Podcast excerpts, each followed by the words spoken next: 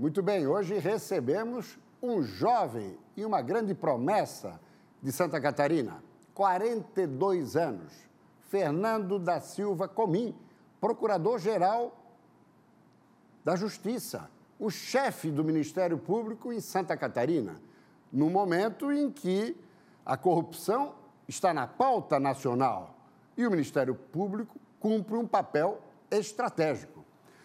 Procurador, satisfação recebê-lo aqui. Satisfação é minha, Prisco. Sempre muito bom estar contigo aqui. Alegria. Já temos aí um ano à frente da Procuradoria-Geral ou ainda não? Não completamos um ano ainda, o mandato... Março? Em 10 de abril. Abril. Iniciou. É. E como é que foi esse período inicial? Foi um período de grandes desafios, né, Prisco? Nós iniciamos é, o ano juntamente com uma nova legislatura, tanto no plano é, nacional Federal, né? Né, quanto é, estadual, um novo governo, né? e, e, o Ministério Público também, é, nesse cenário, acaba é, é, tendo que se deparar, se deparou com grandes desafios. Né? A, a, economia é, numa, num compasso de espera pelas reformas que são necessárias para que os investidores eh, voltem a, a, ter confiança no país, para que o, o nosso risco Brasil seja reduzido, né, para que as instituições voltem a, a, a funcionar plenamente, a vapor, né? plenamente, né, a indústria, né, o setor produtivo. O Ministério Público de Santa Catarina viu com bons olhos a aprovação da reforma previdenciária? A reforma previdenciária é, ela, ela era uma das grandes necessidades né, do nosso país. Ah, não há, acredito, eh, nenhuma instituição, ninguém que não compreenda a necessidade de ajustes no nosso sistema previdenciário. Evidentemente que a, a, o Ministério Público é, é, discorda de uma ou outra regra Pontuais. que foi aprovada pontual, pontuais. pontual né? mas a reforma em si ela é uma necessidade, é um dos pilares desse novo momento do Brasil. E agora, para o ano que vem, necessariamente outras duas reformas, trabalhista e tributária, né, é, procurador? É, a reforma tributária, que na sequência né, da reforma previdenciária é também uma das, uh, das mais importantes para simplificar o nosso sistema tributário, para distribuir melhor a carga tributária. Né? Existe uma série de, é, de necessidades já identificadas aí. E, na sequência, a reforma administrativa também, né? que vai ah, é, reduzir, o, procurar reduzir um pouco o gasto público e dar mais flexibilidade para a administração pública em relação a algumas é, questões. Né? Certo. Agora, no final do ano, o Congresso Nacional aprovou o pacote anticrime, que é resultado aí de uma composição das propostas de Sérgio Moro, atual ministro, e Alexandre de Moraes, hoje no Supremo Tribunal Federal. Qual a avaliação para essa aprovação, nos termos que ocorreu?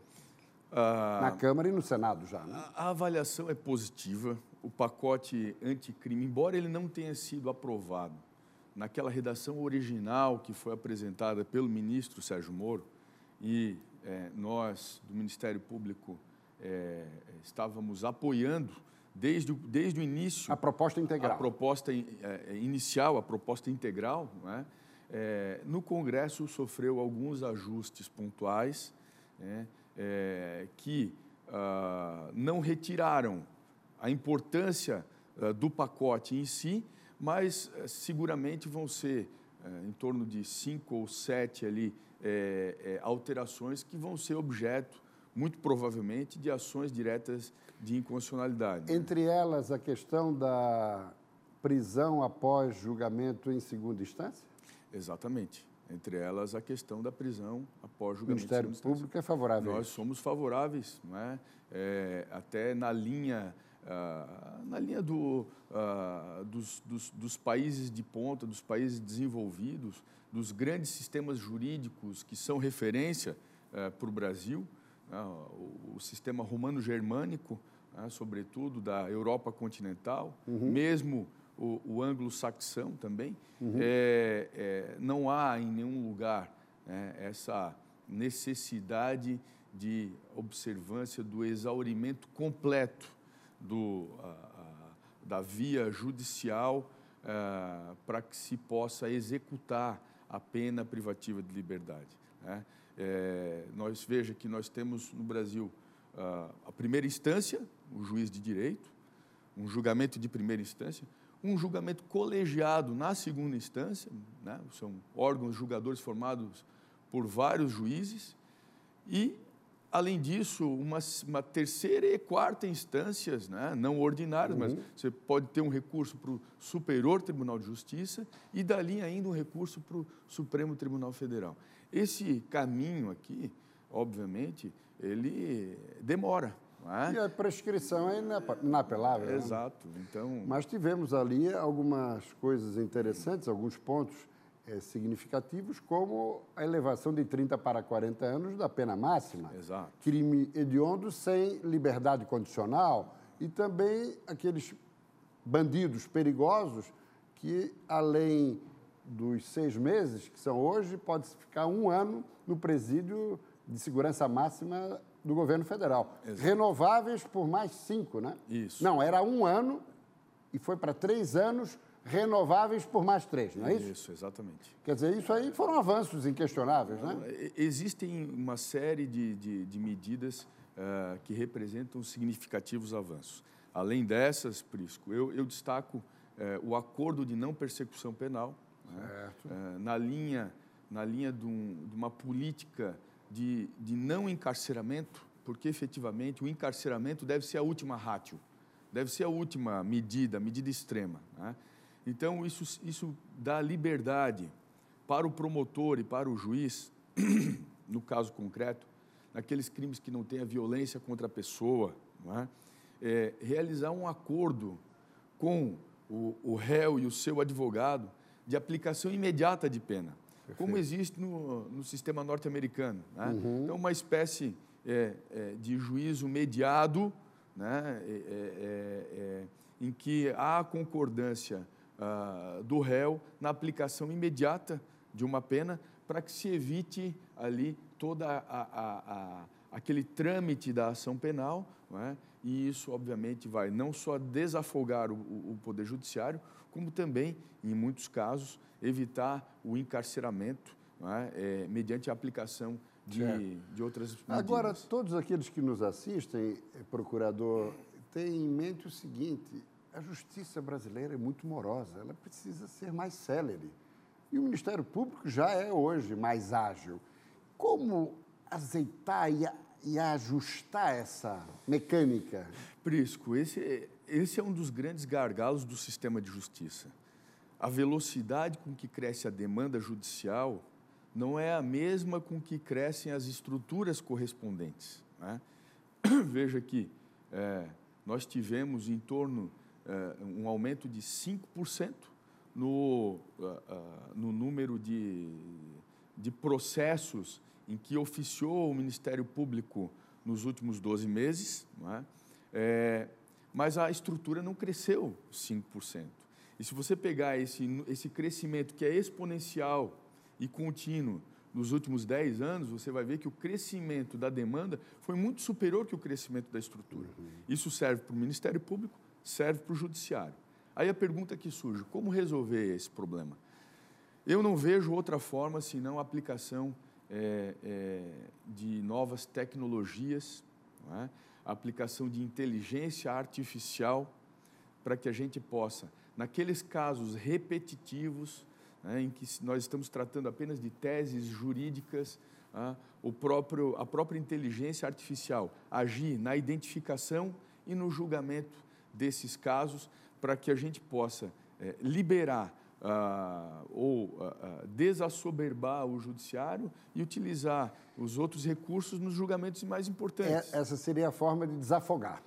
Não tem outra forma, na minha avaliação, senão a utilização de novos recursos tecnológicos e inteligência artificial nos julgamentos. Todos os integrantes do Ministério Público necessariamente são formados em direito, são advogados. Portanto, claro que o doutor Comim é advogado. Se sente representada ou representado pela OAB, que tem no seu presidente alguém que dá uma declaração estapafúrdia como deu, dizendo que todos aqueles que votaram em Jair Bolsonaro são pessoas. É, não sei exatamente qual foi o adjetivo que ele utilizou, mas um, um adjetivo depreciativo. A OAB não está avançando o sinal, não? O grande, o grande risco, Prisco, que nós corremos nos dias de hoje, na minha avaliação, é a ideologização das instituições por suas lideranças e o fomento dessa política segregatória, dessa política de, excessivamente polarizada. Né? Polarizada, né? excessivamente polarizada. Né? É, é, é uma... Mas nisso o próprio presidente da República é um dos que estimula, né? Aí é que está. Né? Então, então a, a, nós, Ele temos e seus que, filhos. nós temos que ter, né? é por isso que no sistema de pesos e contrapesos da democracia, é, é, as instituições elas devem se equilibrar né? para que nós encontremos um ambiente ah, propício para que o Estado e as pessoas possam viver bem. O Estado sobrevive e as pessoas possam viver bem.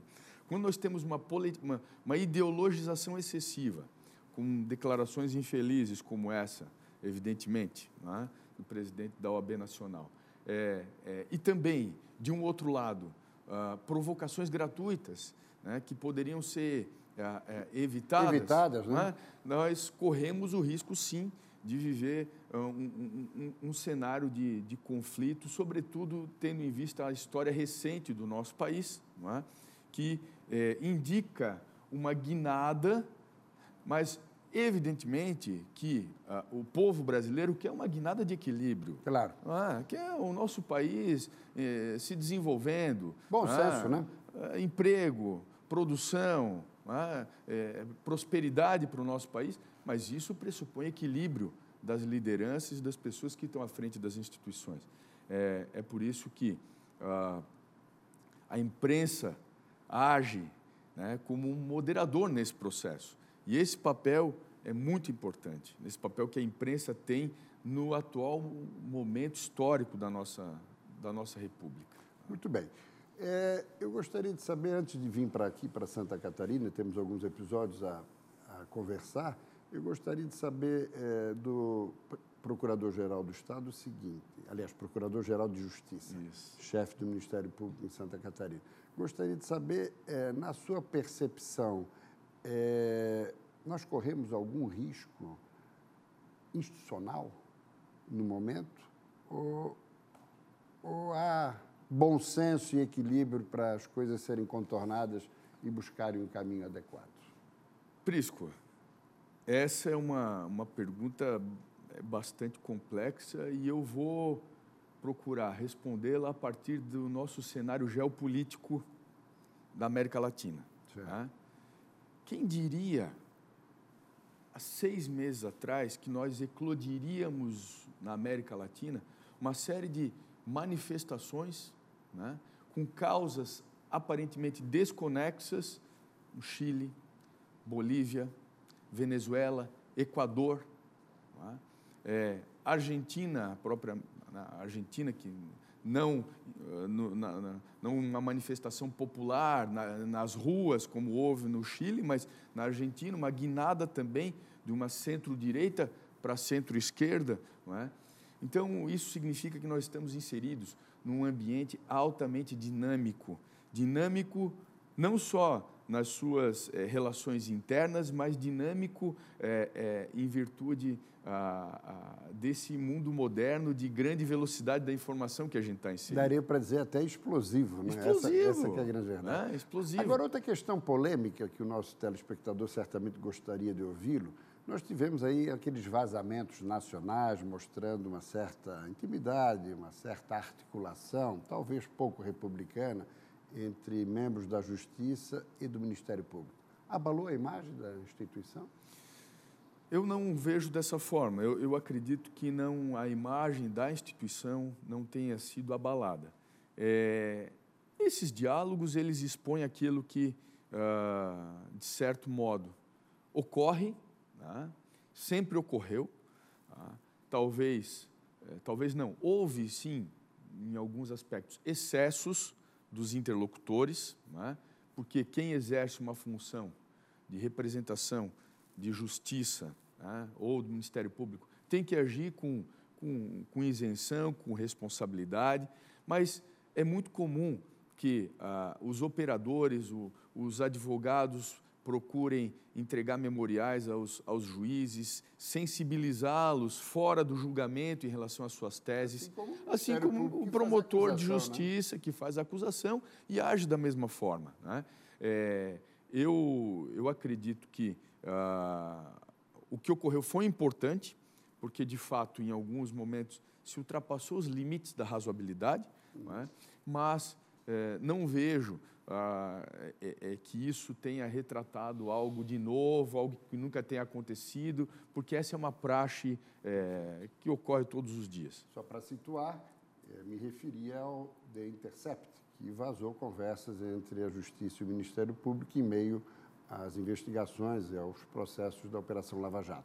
Agora, vindo para Santa Catarina, nós tivemos uma situação aqui na Operação Chabu que revelou um integrante do GAECO, GAECO esse que avança sobre situações de corrupção e que é pilotada principalmente pelo Ministério Público Estadual, nós percebemos integrantes do GAECO que participavam desses vazamentos criminosos, antecipando operações da Polícia Federal, o que é muito grave, né, procurador? Gravíssimo, né? O GAECO é um modelo, é um modelo de, é, de combate à corrupção que, que deu, que, que deu, deu certo, certo, né? Que deu certo. Ele é formado é uma força-tarefa coordenada por um promotor, mas que tem a participação de delegados de polícia, de oficiais da Polícia Militar, policiais militares e civis, é, auditores da Receita, Receita né? Estadual, né? Né? e, no caso concreto, é, o responsável por esse vazamento era é, um policial rodoviário federal, que também faz parte da equipe, é importante a presença com, é, é, da Polícia Rodoviária Federal, e ah, ele já estava há muitos anos na Força Tarefa, era um, era um, uh, um profissional... Que merecia confiança? Que merecia Aparentemente, a né? confiança né? né? ao longo dos últimos tempos, mas infelizmente é, é a verdade é que é, é, houve uh, o vazamento a partir desse integrante da Força Tarefa, e aí a importância da, da investigação realizada pela Polícia Federal, porque essa, graças a essa investigação pela Polícia Federal e pelo Ministério Público Federal, nós identificamos né, essa maçã podre no cesto, é? imediatamente tomamos, é, imediatamente ele foi desligado da equipe. Agora, como coibir episódios futuros? Exato. O que, que nós fizemos a partir do, do ocorrido? Em primeiro lugar, o desligamento imediato do, do policial instauramos é, um procedimento uh, interno para apurar todas, uh, todos os protocolos de tratamento da informação no, no GAECO. Evidentemente que eu não vou poder detalhar aqui claro, né, tudo, claro. mas... Até porque para funcionar precisa ter o, o a reserva sigilo, e o sigilo. Exato. Né? Mas o que eu posso assegurar, né, isso não compromete nenhuma investigação, é que nós compartilhamos, compartimentamos mais ainda uhum. a informação. Então, um integrante nunca vai ter conhecimento do todo. Uhum. Cada integrante vai ter um conhecimento apenas reduzido da sua responsabilidade no processo. Circunspecto à sua área de ação. Exatamente. Então, é, essa, é, é, nós desde então, desde, desde o ocorrido, estamos empenhados nisso. Já promovemos uma série de mudanças dentro da, da estrutura, uma série de procedimentos de controle, inclusive com a inclusão de senhas, né, de acesso, de uh, logs de acesso, tudo que for feito vai, já está registrado né, para que a gente consiga, é, e tenho certeza uh, que são medidas suficientes para garantir né, o sigilo e a efetividade das investigações do GAE. Agora eu percebo é, na, no início já dessa sua gestão, procurador-geral, é, um movimento do Ministério Público procurando ser um pouco mais efetivo e severo com a classe política e os agentes públicos. Tem saído aí várias decisões atingindo ex-prefeitos, vereadores. E para citar os dois casos é, mais notórios, o do ex-prefeito de Lages, Eliseu Matos, e do atual deputado e ex-presidente da Assembleia, Romil Titon acho que é importante o Ministério Público se mostrar severo nessa atuação, sem, Estou citando apenas para exemplificar, e o que vai ser colocado não diz respeito a esses dois claro, casos, claro. mas o conceito geral. O conceito geral. Nosso conceito geral é o seguinte: nós temos que saber discernir entre as meras irregularidades administrativas que muitas vezes são praticadas, porque o agente, eh, o gestor, é, é, às vezes por falta até de orientação jurídica ou administrativa do gestor, e ele é levado a praticar algumas irregularidades que podem ser sanadas com um termo de ajustamento de conduta ou outra providência, daqueles casos graves de corrupção em que há enriquecimento ilícito, em que há dano ao patrimônio público, não é? É, então, nós temos que fazer esse primeiro recorte. Claro. Né? Aqui, o Ministério Público deve agir como um, um, um, um orientador né, de, de, boas práticas. Aqui, o Ministério Público tem que cumprir com rigor o seu papel. Porque ah, se nós não tivéssemos um Ministério Público forte e instituições fortes que conduzissem a Operação Lava Jato, é verdade. Né, nós não estaríamos vivendo esse momento hoje no verdade. nosso país. E o Ministério Público de Santa Catarina pretende agir com ah, bastante isenção, rigor técnico, mas com firmeza nesses casos. Perfeito. Os casos que são referidos, na verdade, eles já são casos. É, que vinham já de mais tempo, é, né? o, o, o caso ah, ah, mais recente do julgamento ah, do deputado estadual, esse é um caso que completou, na última sexta-feira, seis anos, desde do oferecimento da denúncia. Né? Então, isso retrata também, de alguma forma... Aquilo que, que havíamos o, falado ali anteriormente. o Poder né? Judiciário né? ele tem que se reinventar né? para poder dar uma resposta mais rápida. Verdade. E aí, Ministério Público, o sistema de justiça como um todo, né? a esses casos que são graves, claro. que são importantes. Claro né? sim. E que a sociedade espera, um, espera uma resposta. Espera uma né? resposta. Agora, além do combate à corrupção, é, Procurador-Geral, na sua gestão, quais são outras frentes aí que estão merecendo prioridade? E que vão ser também muito olhadas com carinho em 2020? Nós temos uma preocupação muito grande é, na área da saúde. Né?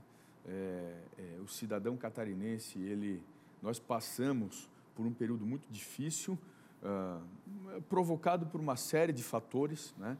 Mas é, é, felizmente se, é, se, se, teve vontade política de avançar na construção de, de um ambiente melhor na área da saúde. Nós tínhamos, há, há pouco mais de um ano, uma dívida na área da saúde consolidada em torno de 1,2 bi, né? e conseguiu se reduzir isso. O esforço dos poderes, é né? de todos, conseguiu se reduzir isso é, para algo em torno de 160 milhões hoje. Né? Então, quer dizer que está numa, numa decrescente. É, acredito que em breve essa dívida vai ser sanada e aí o Estado vai voltar a ter condições de investir na área da saúde e o Ministério Público está é, por trás de todo esse sistema, fazendo o seu papel. É? É, nós também temos uma preocupação uh, muito grande. Questão ambiental? A questão ambiental. Né? É, é, é, e a questão ambiental na perspectiva de trazer segurança jurídica. Né? É, veja, o Ministério Público não é contra o desenvolvimento. O Ministério Público é, é, é, é, a favor de regras claras. É uma linha tênue, mas que precisa ser observada, né? entre a, o desenvolvimento e a preservação e ambiental. A preservação, né? Né? Então a gente tem que encontrar esse equilíbrio e as regras têm que estar claras para o investidor. Mas eu lhe cortei, acho é. que não era o ambiental que o amigo ia se referir. É, o, o, o, o que nós íamos nos referir é uma aproximação com o setor produtivo certo. do nosso Estado. Né? É, ah, durante muito tempo, o Ministério Público foi visto apenas como um órgão de controle, um órgão é, que pune. É? Ah, e nós temos tentado fazer uma aproximação com a Fiesc, com a FEComércio, FACISC, associações comerciais, para mostrar que o Ministério Público quer entender quais são as necessidades do setor produtivo para poder contribuir. Recentemente eu puxo aqui. Ou seja, orientando também, né? Orientando. Né? A ideia não é processar, a ideia uhum. é, é, participar de um movimento colaborativo que alavanque o nosso Estado. Né? É. Recentemente? Ah, recentemente nós tivemos na última, na última semana um julgamento importantíssimo no Supremo Tribunal Federal, que é o caso é, é, dos crimes de apropriação indébita tributária pelos devedores contumazes de ICMS. Esse é um caso aqui de Santa Catarina. Que repercutiu nacional, repercutiu né? nacionalmente. vai gerar né? consequências né? nacionais. Né? Né? Já está formada a maioria, o, o, o, julgamento retoma agora. Esta semana é, ainda há dois votos a serem proferidos, que é o do ministro Toffoli e do ministro Celso de Mello. Nós acreditamos que o resultado vai, vai se manter né, favorável à tese. Mas eu gostaria de aproveitar a oportunidade para é, desmistificar algumas falácias, algumas é, má compreensões em torno desse assunto.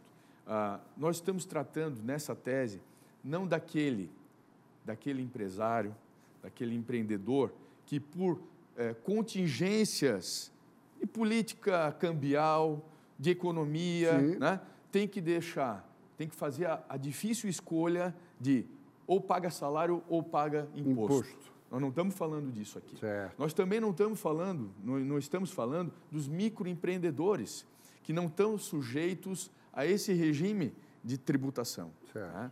Nós estamos falando de devedores contumazes. Claro. E nós temos aqui em Santa so, Catarina. Sonegadores. Sonegadores. Em potencial, não, né? Nós temos casos de, de é, é, é, empresas Estão há mais de cinco anos sem pagar ICMS aqui no Estado. Sem a menor cerimônia. E aí, qual é o, re, o, resultado disso, Prisco? O resultado disso é que falta dinheiro para a saúde, para a política de saúde, claro. educação, segurança. É? Afeta é, é, o todo. Então, é, é, o Ministério Público vai agir com parcimônia, vai separar o, o, bom pagador do mal pagador, o joio do trigo. O joio do trigo e, e, aqui no nosso estado, absolutamente nada vai mudar, porque nós já, já, já, é, já estamos fazendo, agindo dessa maneira desde 1993. É, não dá para nivelar por baixo, né?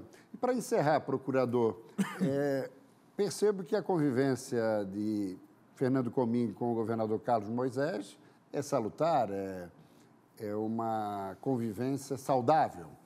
Mas o governador sempre insiste naquela questão do duodécimo me parece que os poderes definitivamente estão fixados na tese de que é necessário preservar essa questão do duodécimo, que foi uma conquista de Histórica. longa data, né? Histórica, né? Exato.